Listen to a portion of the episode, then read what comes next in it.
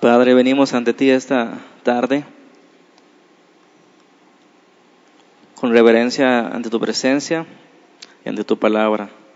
Te pedimos que nos ayudes a escuchar tu voz, a entender tu palabra, tus mandamientos, tus propósitos. Abre nuestro corazón, que no haya ninguna barrera que estorbe al que habla, al que escucha, sino que en todo podamos glorificar tu nombre y gloriarnos, Señor, en tus grandes obras. Te lo pedimos en el nombre de Jesús. Amén. Bueno, el tema se llama en forma de pregunta, el tema número 8, el fin del reino. Es una pregunta, ¿verdad? ¿El fin del reino? Bueno, Segunda de Reyes 8:19 es la esencia de lo que vamos a ver. Aunque es muy largo lo que vamos a ver, vamos a ver prácticamente la mitad de la Biblia este, la semana, hoy y la semana que viene. Una, una, la mitad de la Biblia de muchos detalles, ¿verdad? Ya hemos llegado hasta Primera de Reyes con Salomón, donde se vivió el reino. Hemos entendido que ese pueblo fue rescatado por Dios en el Éxodo, se le dio una ley, eh, esa generación quedó postrada en el desierto, por no decirlo de otra forma, pero se levantó otra generación donde se le entregó la tierra, fue avanzando, fue creciendo con David y Salomón. Salomón fue el que fue su, eh, el que llegó a consumar el reino de Dios, pero a la vez fue el que comenzó a destruirlo. Ahí nos quedamos, ¿verdad? Dice en el 2 Reyes 8:19, con todo eso, Jehová no quiso destruir a Judá. Por amor a David su siervo, porque había prometido darle lámpara a él y a sus hijos perpetuamente. Ahorita vamos a entender ese verso. El propósito de hoy es comprender a grandes rasgos cuál era el mensaje de los profetas, ¿sí? ¿Cuál era su función? ¿Cuál era su llamado? A grandes rasgos comprender cuál era el mensaje de los profetas, cuál era su función, cuál era su llamado, a la vez de comprobar la infidelidad de Israel y de Judá y la fidelidad de Dios. Y que a pesar del rompimiento del pacto de Israel y de Judá, Dios reservó sus propósitos y cuando parece el fin del reino, realmente comienza a acercarse todo lo que estamos hablando, ¿verdad? No se olviden del tema y quiero que empiecen a relacionar cómo nos puede servir todo eso que estamos viendo, toda esa historia de Israel, para nosotros evangelizar, porque esa es la finalidad evangelizar. El evangelio del reino, ¿cuál reino? Lo estamos viendo. El que fue prometido a Abraham, el que fue prefigurado o mostrado de una forma pequeña en Israel como pueblo, y ahora el que va a ser profetizado por los profetas. Hoy vamos a ver la primera parte de, este reino profetizado, que se llama el fin del reino, que es básicamente lo que hacen los profetas. ¿Ok? Entonces, vamos rápidamente al punto número uno de dos. Somos dos, solamente vamos a ver dos puntos. El punto número uno se llama los antiguos profetas. Ok. Antes de continuar, me gustaría que ustedes me dijeran qué entienden por profeta. ¿Qué es un profeta?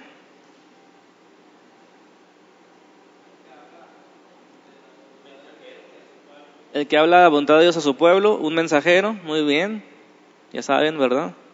¿Qué más es un profeta? ¿Por qué? A ver, esa es la pregunta, es interesante, la pregunta de, la coca del día. ¿Quién se quiere ganar una coca? Bien heladita. ya las paletas ya se las ganó todo el hermano Álvaro y la hermana Tere, ¿verdad? Ok, la pregunta del día. ¿Por qué surge la necesidad de profetas? Si se dan cuenta, Dios había puesto a, sacerdotes, ¿se acuerdan? ¿Por qué surge la necesidad de profetas? Ya me dijeron lo que significa grandes rasgos. ¿Por qué es necesario un profeta al pueblo? Si ya había gobernantes, en este momento ya había reyes, ya había sacerdotes que eran los que instruían al pueblo en la ley, hacían sacrificios. Ahora, ¿por qué es necesario un profeta? Es una buena pregunta. Ajá.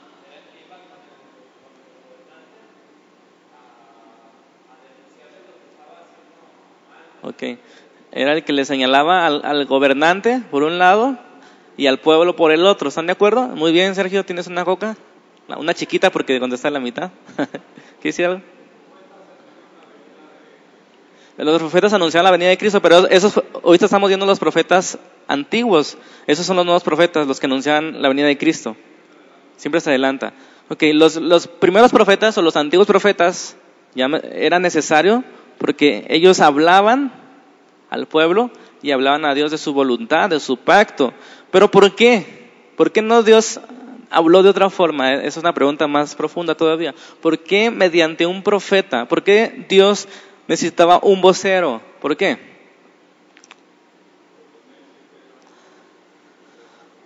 Bueno, por lo necio es una cosa, pero ¿por qué no enviar un ángel que a veces lo envió? ¿Por qué no hablarles? ¿Por qué no mandarles un WhatsApp? Tenían su palabra, tenían sacerdotes, porque un profeta, es una buena pregunta que, yo me contesté, pero quería que ustedes reflexionaran. Bueno, ¿estamos bien? ¿Quiere decir algo hasta ahí? ¿Por qué un profeta? ¿Por qué un profeta? Ya dijimos que era necesario porque por la rebeldía del pueblo, era necesario que el profeta recordara al gobernante y al pueblo su compromiso o su pacto con Dios. Pero ¿por qué necesariamente un profeta? ¿Qué significa profeta? Bueno, ya ahorita, se las, ahorita les digo, ya para no hacerlas de emoción. La Biblia se puede dividir en, varias partes, ¿sí? Obviamente, el Antiguo Testamento y el Nuevo Testamento. Pero el Antiguo Testamento podemos dividirlo en dos grandes partes, bien distintas y muy, muy abundante la segunda parte y muy pequeña la primera. Pero la primera parte que podemos dividir la Biblia es Génesis 1 y 2. ¿De acuerdo? Y de Génesis 3 a Malaquías 4 toda la otra parte de la Biblia. ¿Por qué creen que estoy dividiendo la Biblia en, esos dos segmentos? el Antiguo Testamento. ¿Por qué creen que sucedió en Génesis 1 y 2 diferente a Génesis 3 en adelante? El pecado. El pecado cambió todo, ¿sí? El pecado cambió todo. Todo lo que vemos hoy, maldad, guerras, ambición, es por el pecado. Todo lo que Dios empezó a hacer después de Génesis 3 es por el pecado. Entonces, Dios a partir de que entró el pecado, ha hablado de distintas maneras. Ya no podía hacerlo como antes del pecado. ¿Cómo hablaba antes Adán?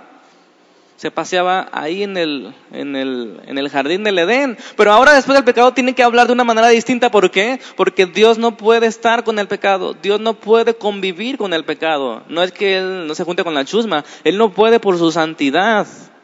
Porque destruiría a los pecadores. Es difícil explicar la santidad de Dios, pero Dios ahora habla diferente. Al principio, como hemos visto, apareció a Noé, ¿verdad? Bueno, es una visión, no sabemos exactamente, pero le dijo, voy a destruir y voy a empezar de nuevo. Y después le habla a Abraham y le promete que va a volver a restaurar el Edén. Eso, eso ya lo hemos visto. Pero le habla, ¿verdad? Le habla a Abraham, le da una promesa. Ok, ahí, ahí, esto es la esencial de todo el Evangelio del Reino, la promesa que se le hizo a Abraham. Todo es eso, ¿verdad? Todo tiene que ver con la promesa que se le hizo a Abraham, que está en Génesis 12. Es otra donde podemos dividir la Biblia. Antes de Génesis 12 es todo distinto y después de Génesis 12 se va construyendo el reino de Dios poco a poco. Bueno, Abraham le prometió cuatro cosas esencialmente, ya lo hemos visto. Primero, que iba a tener un pueblo, el pueblo de Dios a partir de Génesis 12, Dios le prometió a Abraham que iba a rescatar un pueblo, ahí va a tener un pueblo, eso lo vemos de Génesis 12 y, hasta Éxodo 20, ¿verdad? Dios rescató un pueblo, ok, Dios le dio una ley al pueblo, lo vemos en, Génesis, en Éxodo 20 en adelante y Levítico. Un lugar, Dios promete un lugar, una tierra prometida, lo vemos en números y en Josué, ¿verdad? Ahora, ya hemos visto la semana pasada que Dios también prometió un rey, un rey del linaje de David, un rey que iba a ser el rey del reino de Dios. ¿Quién es ese rey? Jesucristo. Ok, hasta ahí vamos, ¿ok? Ya esas cuatro partes se han cumplido. Los primeros profetas. Le inciso A de este primer punto, los primeros profetas. Conforme van avanzando las promesas de Dios, fue necesario la aparición de un vocero de Dios. Ahí está la, función del profeta. Cuando fue avanzando las promesas de Dios a Abraham, fue necesario un vocero de Dios. Alguien que recibiera los mensajes de Dios y que lo diera al pueblo. A eso se les llamamos profetas. Que al principio se les llamaba videntes. ¿Sí se acuerdan? En el libro de Samuel a los profetas A los primeros profetas de, oficio se les llamaba videntes. ¿Por qué creen que se les llama videntes? Ahora se entiende la palabra muy distinto a lo que era en realidad, pero ¿qué entienden ustedes por videntes? ¿Todos lo miraban en su pensamiento? Muy bien. ¿Alguien más? ¿Qué entienden por vidente? Tenían visiones de Dios, muy bien. Esa es una buena respuesta. Aquí el diccionario dice, esta palabra vidente significaba, indicaba la relación inmediata del sujeto con Dios, ¿verdad? Decía, esa, ese vidente significaba contemplador, es decir, que, que veía a Dios, que recibía una visión no con los ojos físicos, sino con las facultades espirituales. Eso significa evidente. Alguien que veía a Dios no con los ojos físicos, sino con las facultades espirituales y podía discernir lo que Dios estaba hablando, sea por medio de una visión o por medio de una, este, auditivamente, ¿verdad? La voz de Dios. Bueno, eso era lo que era un vidente al principio. De esta forma, si ustedes leen Génesis 27, los que apuntan, Dios le llama a Abraham profeta aunque Abraham no era un profeta como tal, como oficio, pero sí era un profeta en el sentido de que Dios le dio un mensaje a Abraham, que a la postre sería un mensaje para los demás. Ese fue posiblemente el primer profeta, aunque no de oficio. Después, a Moisés se le fue considerado como un gran profeta del pueblo. ¿Por qué? Porque fue el que recibió la revelación de Dios de la ley, recibió el propósito de Dios para ese pueblo. Si se fijan en esos momentos, cómo la gente podía saber que ese profeta venía de Dios. Hoy nosotros podemos decir, ese hombre viene de Dios o no, porque si, si concuerda con la Biblia. Pero imagínense en esos momentos que se levanta Moisés y, les dice al pueblo, Dios me habló. ¿Qué pensarían ustedes? ¿Qué piensan? Es más, ¿qué piensan ustedes si ahorita alguien le dice, Dios me habló? Imagínense qué pensaban en esos momentos cuando Moisés dijo, Dios me habló y me dijo que va a sacar a nuestro pueblo de esta esclavitud de Egipto y nos quiere llevar a la tierra prometida. ¿Qué creen que pensaran aquellos? Está, loco, ¿verdad? Pero Dios le dijo, dile que el gran yo soy te envía. Y les envió señales por medio de Moisés. Bueno, esos primeros profetas o antiguos profetas no escribieron sus profecías Moisés no escribió profecías, sino Dios le reveló un mensaje de su ley su propósito, y lo, Dios mismo escribió sus mandamientos, ¿verdad? Pero no fueron profecías en realidad como nosotros la entendemos, como algo que, que era en realidad una predicción. Nosotros entendemos que un profeta es alguien que predice, pero no siempre es así, ¿verdad? Realmente las predicciones de los profetas en la Biblia son el 1%, todo lo demás es denunciar el pecado, denunciar el pecado, o revelación nueva, como en el caso de Moisés. Todo lo que Moisés habló era nuevo, nadie había dicho antes, era lo primero que se revelaba, entonces era muy difícil creerle a Moisés, pero Dios estaba con él. ¿Vamos bien? Moisés, Abraham, Moisés, hasta ahorita vamos ahí. Después de Moisés, los profetas ya tenían otra función, que era guardar el pacto, ¿verdad? El pueblo de Israel había hecho un pacto con Dios en el monte Sinaí de guardar su ley. Y ahora los profetas que aparecieron después de Moisés eran personas que decían, ustedes están desobedeciendo el pacto que hicieron con Dios. Básicamente era su función de siempre de los profetas. Mantenían la ley del Señor delante del pueblo como un espejo, ¿verdad? La ley era como un espejo para ellos y les mostraba que en realidad estaban pecando, que estaban haciéndolo mal. Miren, aquí está el espejo, véanse, ustedes están mal. Esa era la función de los profetas hasta este momento. Hacían llamados a la obediencia, a la santidad, denunciaban la maldad y estaban constantemente recordando las bendiciones de la obediencia y las consecuencias de la desobediencia. ¿Ok? Bueno, después de Moisés, el primer profeta que surgió ya como oficio, ¿quién tiene lo que es un oficio? Un llamado, una vocación, ¿verdad? El sacerdote, el sacerdote era un oficio, un llamado, toda su vida era sacerdote. Entonces, a partir de Samuel surge el profeta como oficio. Ese era su trabajo, ser profeta. De hecho, en los tiempos de Samuel había una escuela de profetas, ustedes pueden leer ahí, ¿verdad? Samuel fue entonces el primer profeta de este estilo. Él, le llamó la atención o ponía los mensajes de Dios a los primeros reyes de Israel, que fue Saúl y que fue David.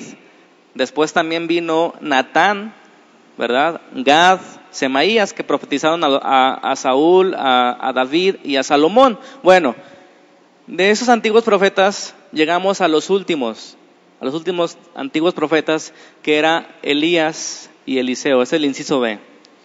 El inciso A son los, los primeros profetas, el inciso B es Elías y Eliseo. Vuelvo a decir, esos son los últimos profetas que no escribieron sus profecías en libros. Ustedes saben que después de ellos vinieron otros profetas, que les vamos a llamar nuevos profetas, que sí escribieron sus profecías. Por ejemplo, Isaías Jeremías, que llevan su nombre, esos libros. Pero Elías y Eliseo no escribieron sus profecías. Fueron hombres que hicieron muchísimos milagros. Ustedes leen toda la Biblia, no van a encontrar a alguien que haga más milagros que Eliseo y que Elías, ¿verdad? Moisés obró ciertos milagros en Egipto y después no hubo milagros, muchos milagros, pero con con este Elías y Eliseo hubo muchos milagros y después los profetas que surgieron después de ellos, Isaías, Jeremías, no hicieron ningún milagro tampoco. Eso es interesante. Pero esos hombres hicieron muchos milagros. Eh, Eliseo y Elías surgieron en una etapa muy difícil en la que nos quedamos la otra vez. ¿En qué nos quedamos? En Salomón y que su reino fue en decadencia y su reino fue destruido o dividido con su hijo Roboam. Ahí nos quedamos. ¿Vamos hasta ahí? Exactamente, ahí nos quedamos. Entonces, en este tiempo está Elías y Eliseo como profetas de Dios. Bueno, los primeros reyes de Israel, ¿cuáles fueron? Los primeros tres. Saúl, David y Salomón. De hecho, fueron los únicos tres reyes que gobernaron sobre las doce tribus. ¿Se acuerdan que eran doce tribus? El pueblo de Dios. Esos tres reyes solamente duraron 120 años reinando sobre las doce tribus. ¿Qué sucedió después? Como ya hemos visto, se dividió el reino. Al hijo de Salomón, como Dios había profetizado, se le dividieron las doce tribus. Unas se fueron al norte y otras se fueron al sur. ¿Cuántas se fueron al norte? A ver si se acuerdan. El reino del norte, ¿cuántas se fueron? ¿Quién dijo? Nadie dice nada. Fuerte.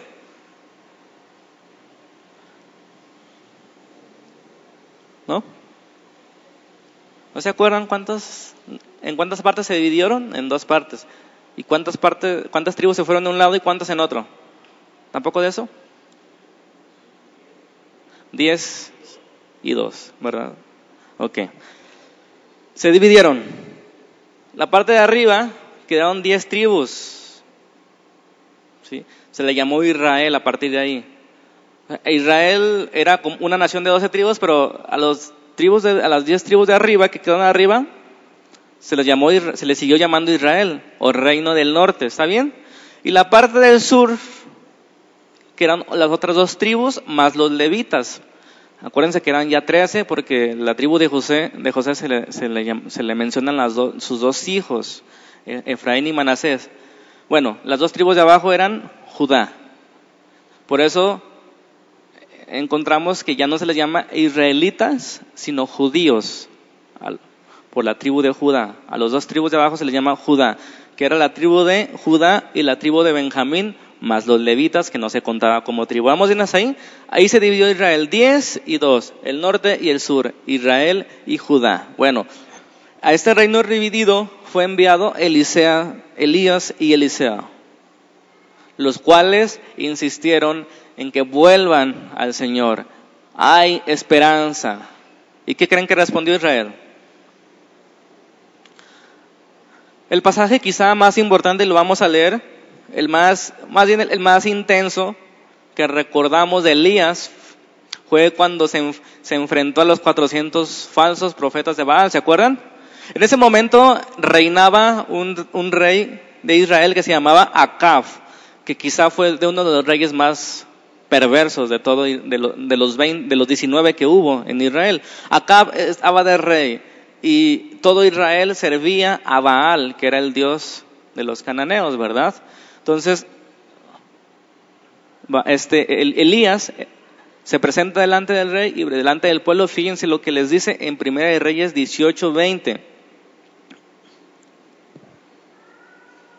Ustedes pueden leer la historia del reino de dividido a partir de Primera de Reyes 12 en adelante, ¿verdad? Todo ahí de Primera de Reyes 12, ven ustedes lo que, lo que estamos platicando. El reino se dividió y cada quien se fue por su lado. Entonces Elías fue enviado a Israel, a, a las tribus del norte. Dice en el 18:20, entonces Acab convocó a todos los hijos de Israel y reunió a los profetas en el monte Carmelo. Y acercándose Elías a todo el pueblo dijo, ¿sí recuerdan esas palabras? ¿Hasta cuándo claudicaréis ustedes entre dos pensamientos? Bueno, yo, no se las puedo decir con el énfasis que él se las dijo. Realmente estaba hablando muy fuerte. Eh, era demasiada maldad, era demasiado lo que se habían desviado. ¿Hasta cuándo? ¿Hasta cuándo van a dudar entre dos pensamientos, oh pueblo de Israel? Si Jehová es Dios, síganle. Pero si Baal es Dios, síganle a él. Y el pueblo no respondió palabra. Es unas palabras bien duras, ¿verdad? Ok, si ustedes desean servir a Baal, sírvanle. Si Él es Dios, sírvanle. Pero si Jehová es Dios, sírvanle a Él. Ya no pueden estar dudando entre dos pensamientos. No pueden estar diciendo soy de Dios y también soy de Baal. No puedes servir a dos señores en pocas palabras. No puedes estar en el mundo sirviéndole y no puedes estar diciendo que amas a Dios. Eran palabras duras ustedes saben lo que pasó. El pueblo se quedó callado. Pero la historia es emocionante, es intensa. Los profetas de Baal estaban bailando, estaban danzando, estaban pidiendo a su Dios que descendiera fuego sobre el sacrificio, ¿verdad? El, que, el Dios que encendiera el sacrificio era el Dios que iba a ganar. 400 profetas emocionados, saltando, gritando, cantando alabanzas a su Dios, rajándose la piel. Dios, escúchanos. Y Elías se burlaba de ellos, ¿verdad? Gritad más fuerte porque su Dios quizá está dormido, les decía. La confianza de Elías en el Dios poderoso. Y cuando se presentó la oportunidad después de varias horas que el Dios de el Dios Baal de ellos no contestaba, Elías dijo, ¿saben qué? Está muy fácil esto para Dios, mojen, mojen el sacrificio. Si no, no va a tener chiste. y bueno, ustedes saben la historia. Una breve oración de Elías y fuego descendió del cielo y encendió el sacrificio. Se comprobó que Jehová es más poderoso que Baal. El pueblo después dijo, sí, vamos a seguir a Dios, pero en realidad solamente con sus palabras estaban diciendo, ¿verdad? Esa fue la historia de esos profetas, los primeros profetas. Vamos al punto 2 y este es el más importante de, de, de este sermón los nuevos profetas. Y todo este sermón del día de hoy es una introducción a lo que vamos a ver la siguiente semana, de, de que todo se va relacionando con Jesucristo, ¿verdad? Todos profetizaron acerca de Jesucristo, pero aquí es importante ver cómo terminó Israel y cómo terminó Judá. Por eso el título de hoy se llama El fin del reino. Estamos viendo que todo esto era una prefiguración del reino de Dios, que se había cumplido en Salomón, pero que a la vez se desplomó a partir de Salomón. Entonces ya estamos viendo esos antiguos profetas, pero ahora los nuevos profetas. El inciso A. Los, los profetas antes del exilio. ¿Sí? ¿Ustedes saben qué es exilio?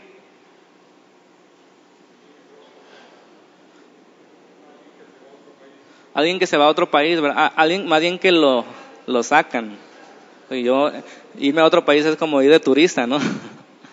Pero si me sacan, me deportan, es una deportación, ¿verdad? Un exilio. Bueno, ahorita les voy a explicar. Los profetas antes del exilio. Vuelvo a repetir, después de Salomón vino una grave decadencia en los dos reinos. Esa historia lo vemos en Primera de Reyes 12 y Segunda de Reyes, ¿ok? Dentro de este periodo de decadencia se levantaron nuevos profetas, que en realidad no, no, eran tan distintos a los anteriores, pero sí tenían algo diferente. ¿Qué era lo que tenían diferente? Escribieron, escribieron sus profecías. Entonces ustedes pueden ver en su Biblia los profetas a partir de Isaías, ¿verdad? La siguiente semana espero en Dios poderles dar un mapita de cómo debemos leer la Biblia según lo que hemos visto, ¿verdad? Para que entendamos cómo cuadran cada cosa en cada lugar.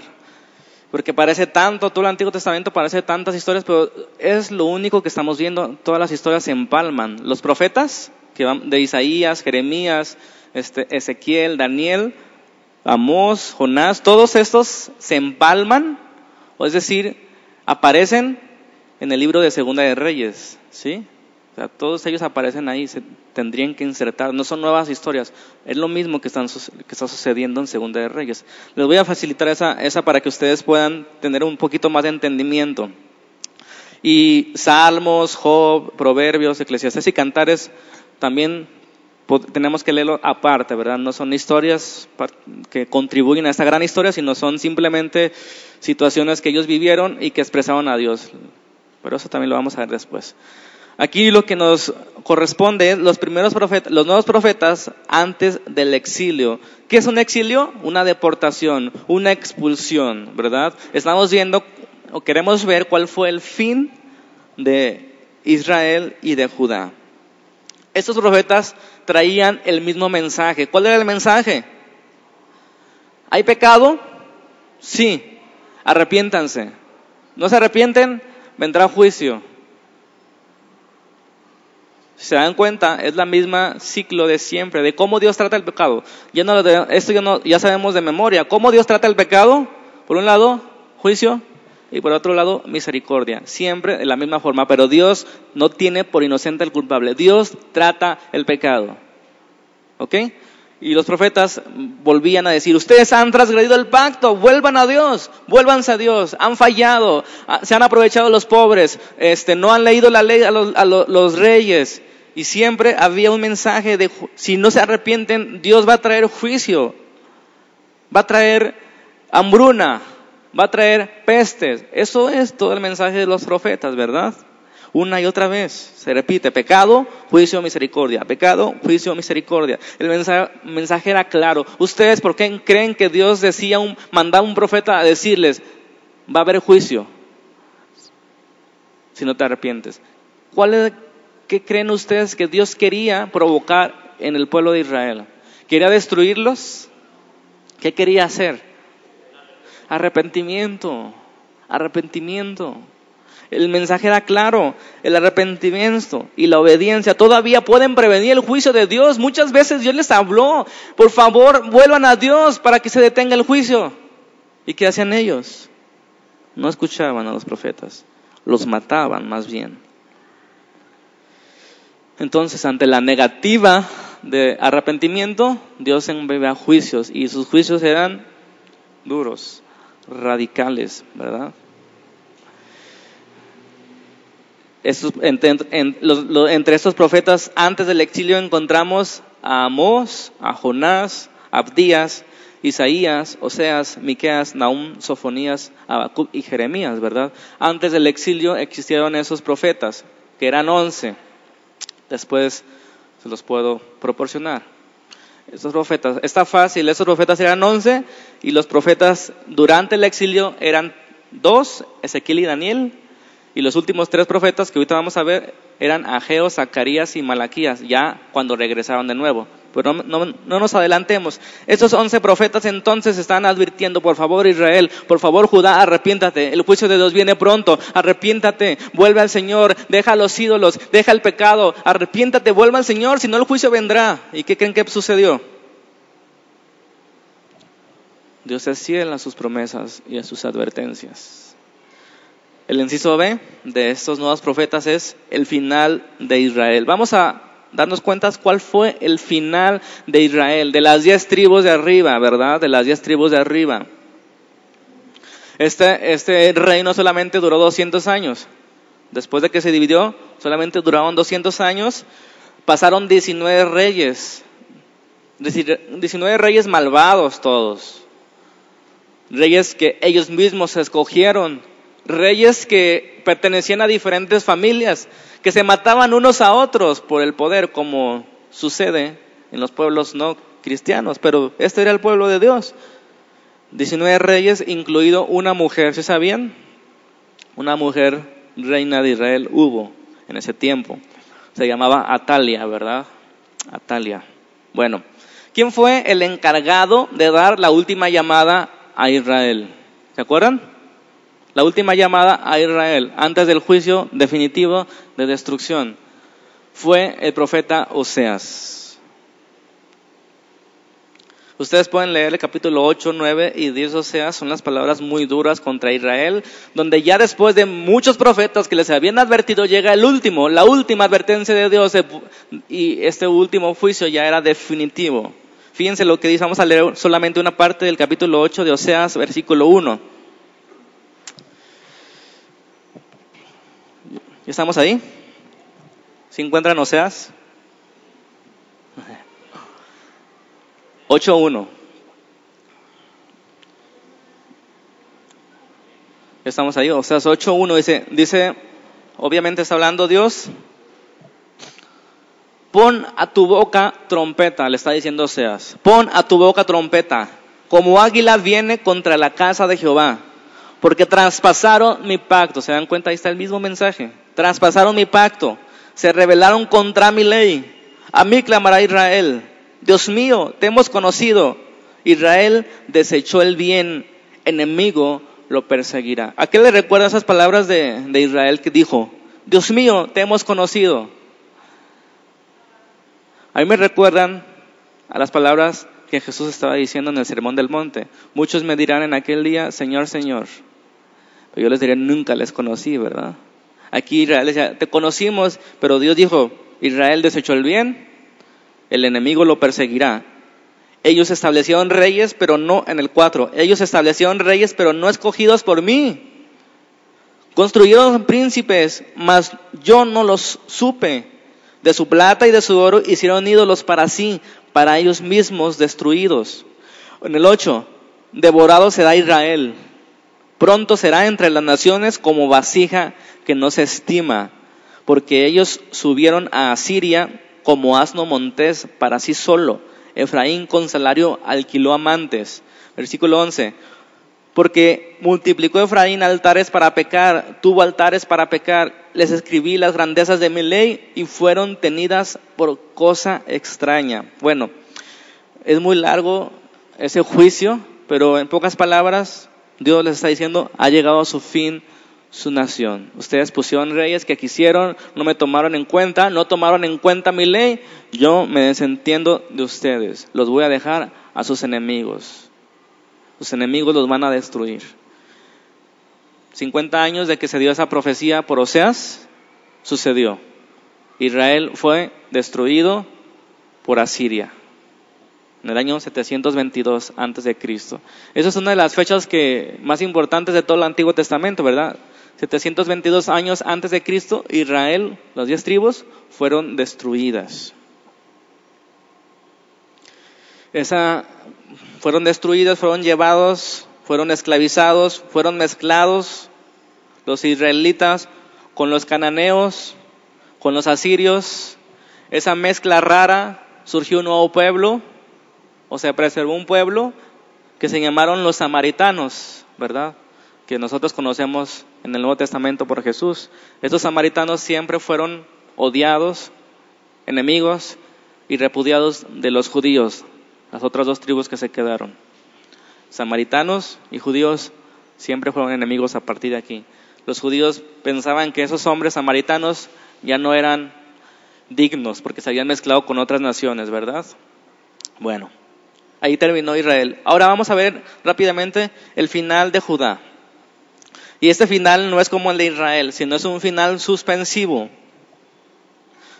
De nueva cuenta, Dios envió a sus profetas a Judá, Abdías, Isaías, Naún, Abacub, Sofonías, Jeremías. Estos profetizaron antes de que Jerusalén fuera destruida, antes de que Judá fuera llevada a Babilonia. ¿Se acuerdan de esa parte?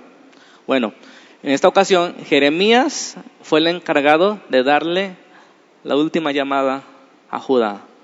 ¿Cuál era la llamada? vuelvan a Dios, quiten los ídolos, arrepiéntanse y el juicio se detendrá, pero no le hicieron caso. De hecho, Jeremías fue un profeta muy sufrido, muy perseguido, nunca escuchado. No fue exitoso, ¿verdad? A los ojos de la gente. Y podríamos ver muchos versículos de Jeremías, pero por ejemplo en Jeremías capítulo 2, 13 le recrimina algo, porque dos males ha hecho mi pueblo. Me dejaron a mí, fuente de agua viva, y cavaron para sí cisternas, cisternas rotas que no retienen agua. Israel, perdón, Judá también se había alejado de Dios, se había olvidado de Dios. El final se acercaba, el pueblo no escuchaba al profeta, nadie lo escuchó, nadie le entendió. Sabemos que la paciencia de Dios es larga. Primero anuncia las fallas, advierte los pecados, todo lo malo, de que hemos dejado de hacer lo bueno, de que hemos hecho lo malo, advierte, exhorta a que nos volvamos al arrepentimiento. Pero hermanos, todo tiene un límite, ¿están de acuerdo?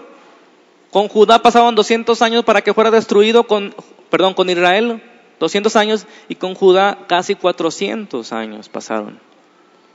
O sea, Judá duró unos 200 años más que Israel. La diferencia fue de que Judá tuvo 20 reyes, pero todos de la misma familia. ¿Se acuerdan? De la familia de David, como Dios había prometido. Como era necesario que del linaje de David fueran todos los reyes hasta, hasta el Mesías Jesucristo. Bueno, en esto sí se mantuvo firme Judá, pero en todo lo demás los reyes se volvían al mundo, hacían destrozos y llegó lo que tenía que llegar. Hubo uno que otro rey como Josafat, como Ezequías, que trataron de volver al pueblo a Dios, que querían volver a la ley, pero duraba un poquito, el pueblo entendía, y otra vez, otra vez. ¿A qué le recuerda esa historia? A, a nuestras vidas. ¿Cuántas veces nos tienen que exhortar? ¿Cuántas veces la Biblia nos tiene que advertir? ¿Cuántas veces los profetas de Dios, las escrituras nos tienen que decir? Y volvemos y volvemos atrás nuevamente. En el capítulo 7 se predice la destrucción, la destrucción de Jerusalén. Capítulo 7, 13.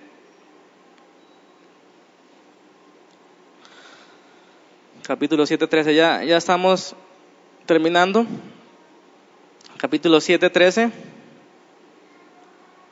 Esa es la parte quizá más complicada de toda la Biblia, ¿verdad?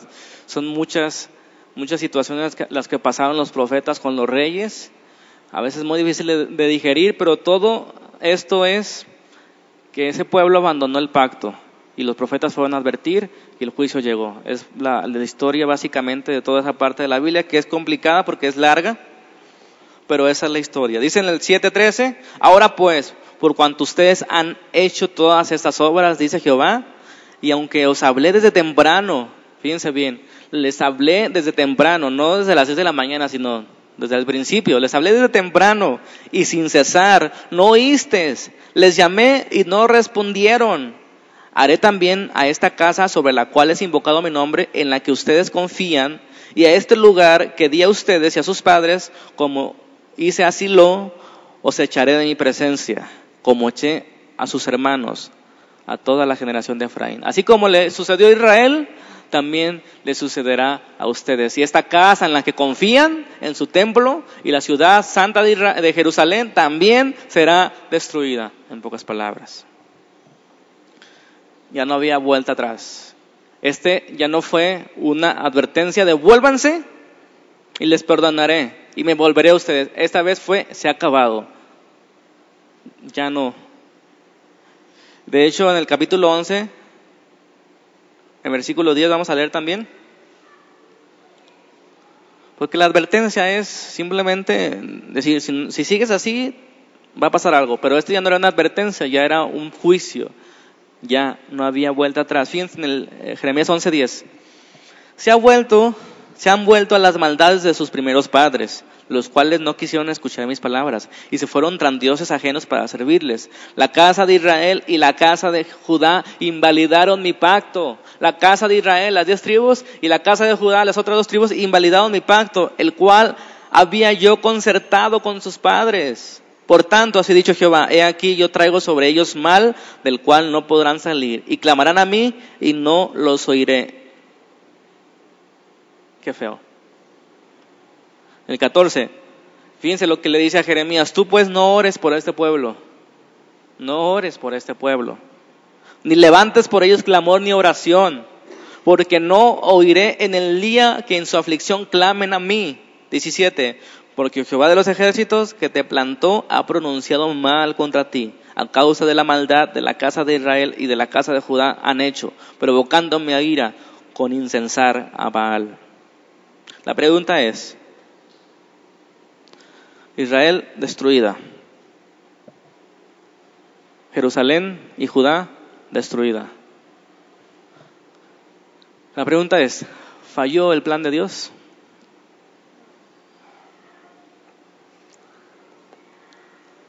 ¿Qué esperanza hay en estos momentos para Israel, para Judá y para las otras naciones? En ese momento que Dios profirió juicio contra las dos, las dos tribus. ¿Cómo? Pero ¿cómo entendían ellos esto? ¿Había esperanza para esos pueblos? Sí, hay muchas promesas que le vamos a ver la siguiente semana más específicamente. Pero en esos momentos estaba, no había esperanza. La pregunta más específica, ¿qué sucedería con el pacto que Dios hizo con Abraham de darle un pueblo grande, tan numeroso como la arena del mar? ¿Qué sucedió con esas promesas? De darle una tierra prometida y que de su linaje saldría la bendición a todas las naciones. ¿Qué pasó con esa promesa? La promesa siguió. Ellos invalidaron el pacto.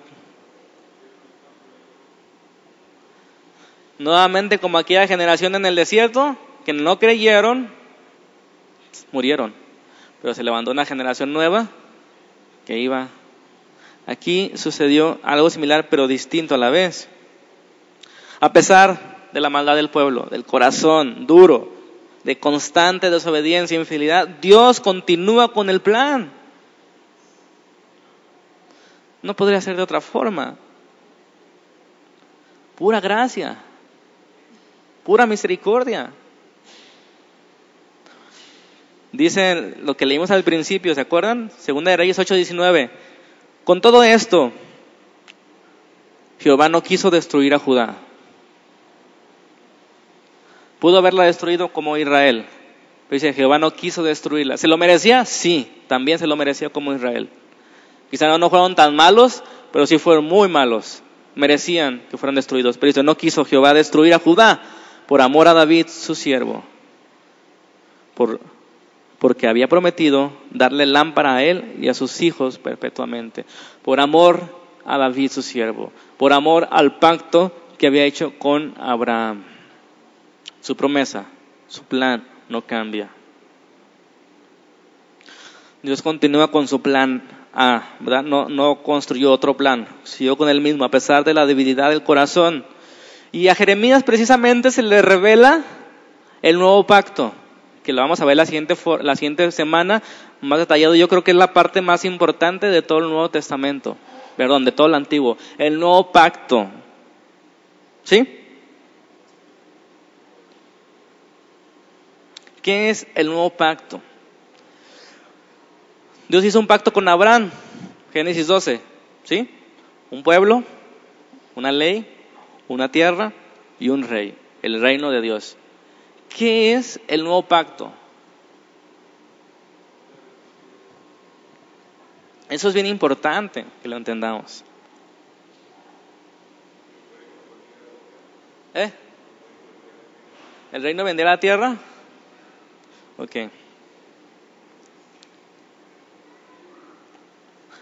El nuevo pacto. Lo, lo único que voy a decir esta semana, para no dejarlas de emoción para la que sigue, es que el nuevo pacto no era distinto al anterior. Porque eso significaría que Dios tiene que cambiar de planes. ¿Están de acuerdo conmigo? En el español leemos nuevo pacto, pero en el original quiere decir el pacto renovado. reforzado. ¿Quién falló? ¿Qué falló? Si, ustedes fueran una persona, unas personas de negocios que tienen un plan y saben que ese plan es el mejor, ¿sí? Pero que el, el plan falló en algo, pero no fue porque tú lo planeaste mal, sino que hubo algo, un material, algo que falló. ¿Qué es lo que van a hacer?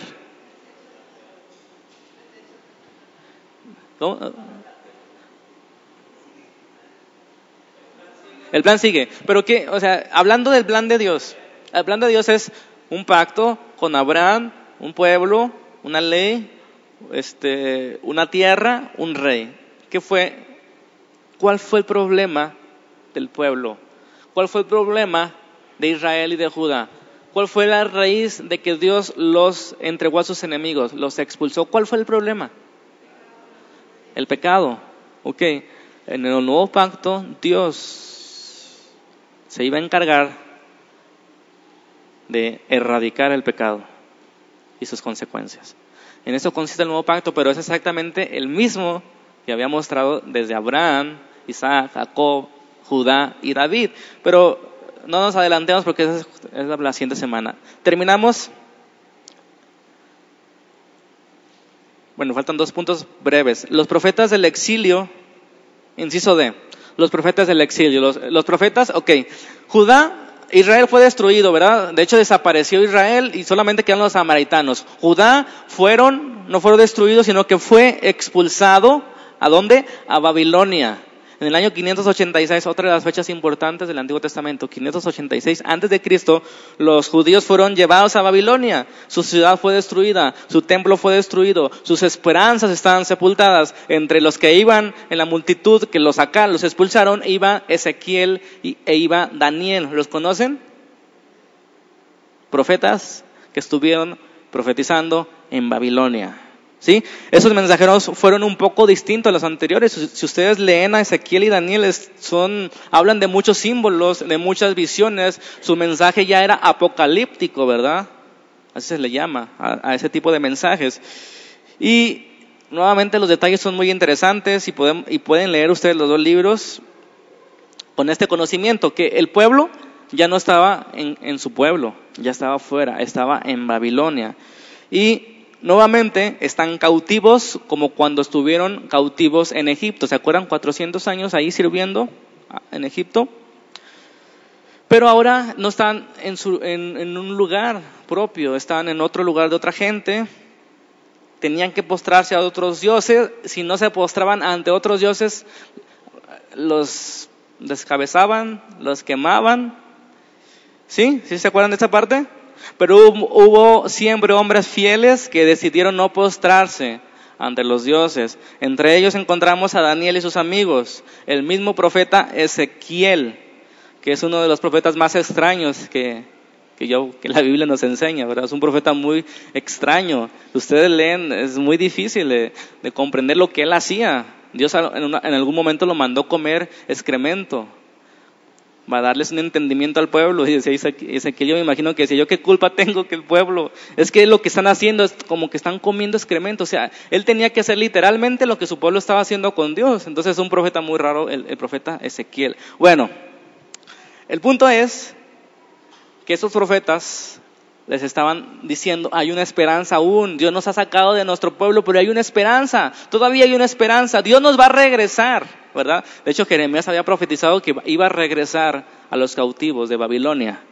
¿Sí? ¿Vamos bien hasta ahí? Bueno, en este, nuevo regreso sería un nuevo éxodo, un nuevo éxodo a, tierra prometida. Y finalmente, el inciso él, los profetas del regreso. Los profetas del regreso que se les llaman los profetas del post-exilio. Está muy raro esa palabra. Mejor los profetas del regreso, ¿verdad? O sea, ya el pueblo regresa. Y, el regreso fue muy extraño. Un, rey que no era ni cristiano, el rey Ciro de Persia, conquistó a Babilonia y los dejó ir y les dio dinero para que se fueran. ¿Cómo es Dios cuando quiere cumplir sus propósitos, no? Dios no, el propósito de Dios se detiene a pesar de nuestra dureza del corazón, a pesar de nuestra infidelidad. Levanta incluso gente pagana para seguir su propósito. ¿Cuál era su propósito? Que el pueblo regresara a Jerusalén, a reconstruir el templo, a reconstruir la ciudad.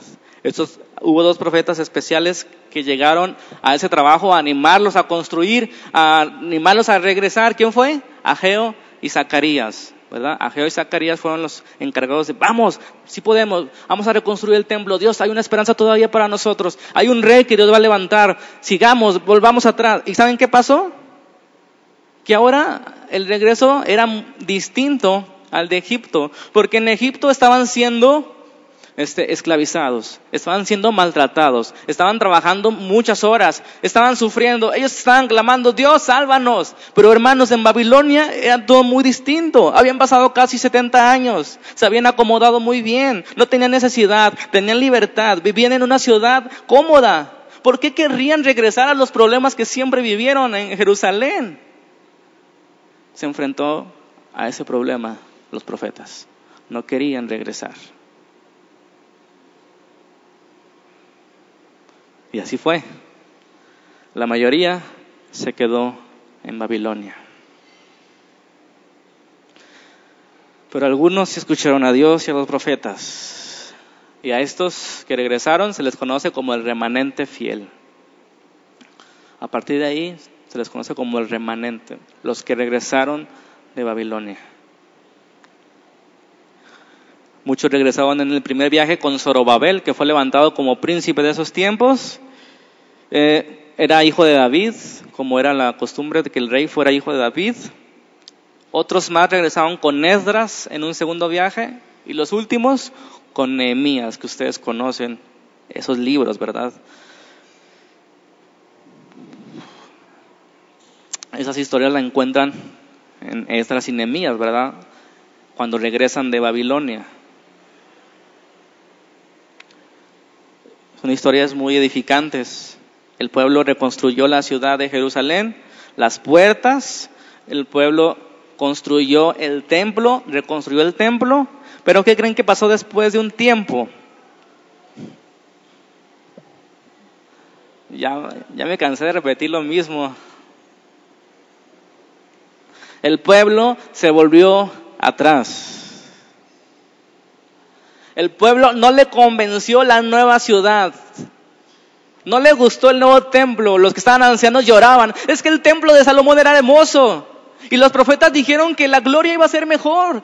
La gloria de este templo iba a ser. Yo lo veo triste ese templo. La ciudad está triste. Y estaban desanimados. De nuevo.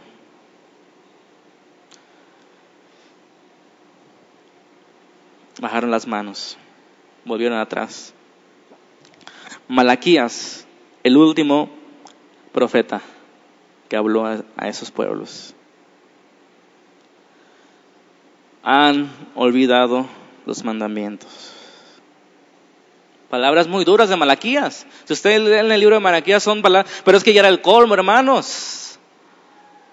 Los, los reyes que se desviaron, le mandó profetas a cada uno de ellos, los mataron los castigó Dios a Israel, castigó Dios a Judá, los envió fuera, regresaron de Babilonia, reconstruyen el templo y otra vez regresan atrás. Todas las maravillas que han visto, el poder de Dios que han visto y otra vez regresan atrás. Malaquías, vamos a leer y nos vamos con este. Malaquías 4.1. Y tienen que leer el libro de Malaquías con ese entendimiento. Era un pueblo que ya había regresado, un pueblo que había experimentado la misericordia de Dios y volvió a olvidarse de Dios. Dice Malaquías 4.1, porque aquí viene el día ardiente como un horno. ¿Cuántos dicen amén? Digan amén. Porque aquí viene el día como un horno ardiente y todos los soberbios y todos los que hacen maldad serán estopa. Aquel día que vendrá los abrazará, no de abrazar, sino con ese, los abrazará los quemará, ha dicho Jehová de los ejércitos, y no les dejará ni raíz ni rama. Mas a vosotros, los que temen a mi nombre, nacerá el sol de justicia, y en sus alas traerá salvación, y saldréis y saltaréis como becerros de la manada. Cuatro, acuérdense de la ley de Moisés mi siervo, al cual le encargué en Oreb ordenanzas y leyes para todo Israel. He aquí, yo envío el profeta Elías ¿Se acuerdan de Elías? Ya se no se había muerto porque se lo llevó un carro de fuego, ¿verdad? Aquí dice la profecía, he aquí yo envío al profeta Elías antes que venga el día de Jehová, grande y terrible. Él hará volver el corazón de los padres hacia los hijos y el corazón de los hijos hacia los padres, no sea que yo venga y hiera la tierra con maldición. El profeta Elías, el espíritu del profeta Elías era Juan el Bautista. Amén. Eso lo vemos la siguiente semana. Pero los profetas fueron enviados en advertencia, una y otra vez. Y el pueblo no escucha. Hermanos, yo quiero que pongamos atención cómo esas cosas nos pueden servir a nosotros como pueblo de Dios. Cómo esos ejemplos, dice, dice el libro de Hebreos, que esos son ejemplos para nosotros. Cómo esos ejemplos nos pueden ayudar a nosotros. Tenemos que tomar en cuenta y en serio el pecado, hermanos. El pecado es grave y Dios lo trata. Y si estamos como estamos es porque Dios está tratando con nuestras vidas. Son consecuencias de nuestras malas decisiones. Y Dios nos envía profetas, Dios nos envía predicadores, Dios nos envía su palabra y nosotros no escuchamos la voz de los profetas. Nosotros no escuchamos y tenemos por menos las escrituras, no las amamos, no las obedecemos, no las guardamos. Decimos, estamos en el tiempo de la gracia. Hermanos, el tiempo de la gracia es porque Dios nos ha provisto el Espíritu para poder cumplir su ley. No podemos hacernos ya excusarnos de nuestros pecados. Necesitamos levantarnos como un pueblo de Dios. ¿Qué creen que nos pasará si nos volvemos al mundo? Las advertencias ahí están contra el pecado. Jesucristo dijo finalmente, Jerusalén, Jerusalén, que matas a los profetas y apedreas a los que se te son enviados. ¿Cuántas veces quise juntar a tus hijos como la gallina junta a tus polluelos debajo de sus alas y no quisiste?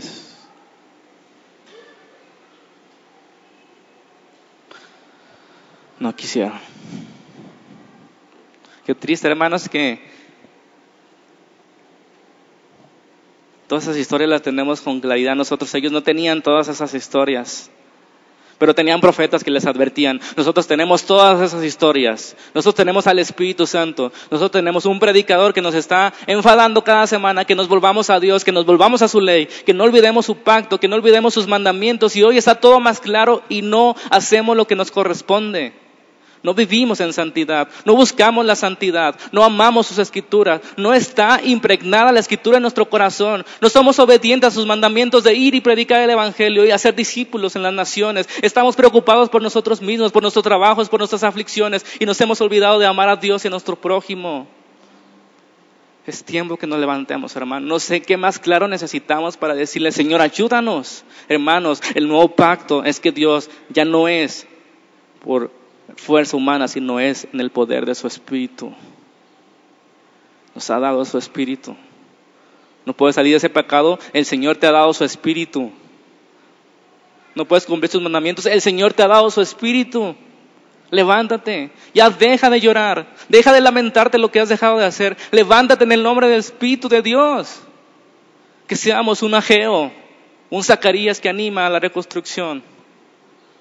Necesitamos levantarnos, hermanos. Necesitamos volvernos a la santidad del Señor. ¿Sí me explico? Todo esto tiene que ver con sus mandamientos, con tenerle en cuenta, con amarle.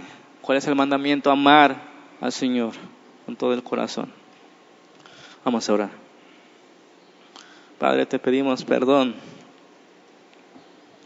por nuestra necedad. Porque nos hemos alejado, nos hemos alejado una y otra vez a veces de la congregación, a veces de los tiempos de lectura y oración. Nos hemos alejado de hacer tu voluntad, de guardarla. Señor, perdona nuestros pecados. Señor, perdona nuestros pecados y ten misericordia de nosotros. Queremos ser unas personas que te amamos. Queremos buscarte, Señor. Queremos encontrarte. Queremos buscar la santidad. Hemos sido rescatados. Nos has dado a tu espíritu el reino ha llegado a nuestras vidas y no solamente nos espera una herencia incorruptible, pero ni aún con todo eso, Señor, estamos agradecidos. aún con todo eso nos estamos quejando, estamos llorando, Señor, cuando lo tenemos todo, cuando lo has dado todo, cuando no solamente nos espera el bien en la eternidad. Danos la convicción de que nada nos hace falta si tú estás con nosotros, porque tú eres nuestro pastor y nada nos faltará. Ayúdanos en la debilidad. Te lo pedimos en el nombre de Jesucristo y que tu Espíritu Santo nos acompañe. Amén.